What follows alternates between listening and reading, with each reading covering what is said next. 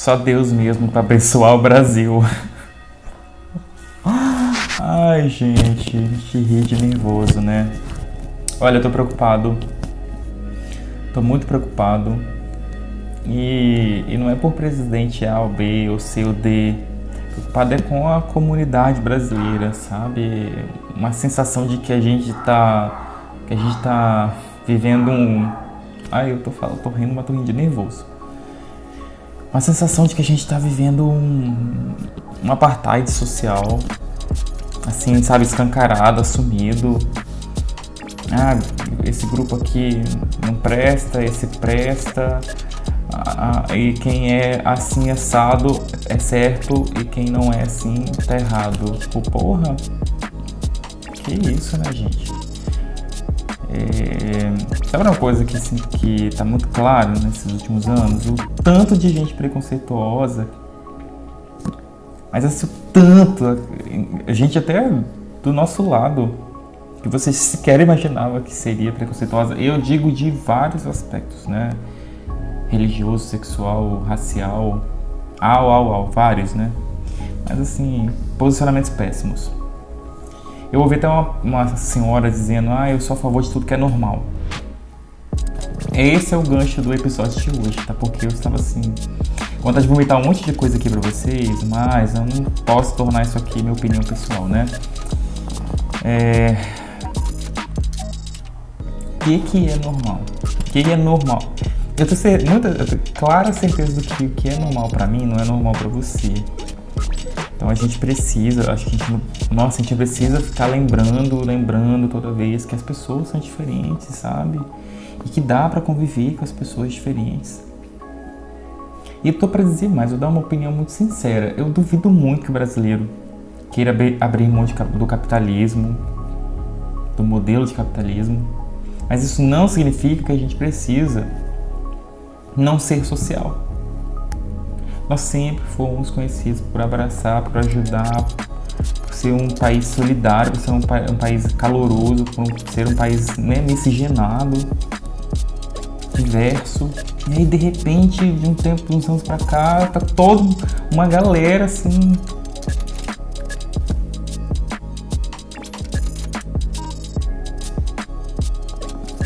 Vamos nos dar as mãos nós somos todos brasileiros, nós somos todos filhos de uma nação só. É, não é um, um eu, eu, volto, eu, vou frisar muito, muito bem isso, gente. Não é uma pessoa que vai decidir pela vida de todo mundo, não. Tem jeito de todo mundo conviver bem, tem jeito de tudo dar certo. Então, assim, independente de quem ocupar as cadeiras, a gente jamais pode deixar de lado os nossos irmãos, nossos conterrâneos, nossos, os estrangeiros que decidem viver conosco e de todos os gêneros, de todas as raças, de todos os credos. A gente não pode esquecer um do, dos outros.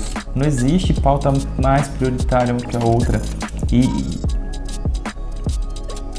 eu, eu acho, acho, não tenho certeza que essa não é uma guerra, não é uma guerra por por gestão, por projetos, por transparência, por honestidade, por nada disso. Hipocrisia pura. A gente está vivendo uma, uma guerra de, de pessoas que entendem o preconceito como algo certo, normal. Sei lá, estão querendo normalizar o preconceito, né? Acho que é esse o termo mais ideal do que eu estou querendo dizer. Então, não, não é normal não é normal. Se tem uma coisa que eu posso afirmar que não é normal aqui, é preconceito, né? Isso não é normal. Isso é um hábito, um comportamento errado. Isso jamais nos protegeu de nada. Ah, de destruir a família tradicional, ah, da nossa economia, nada, nada. Nossa, esse conservadorismo hipócrita jamais nos protegeu de nada. Né? Sempre o que nos protegeu foi nós mesmos uns aos outros.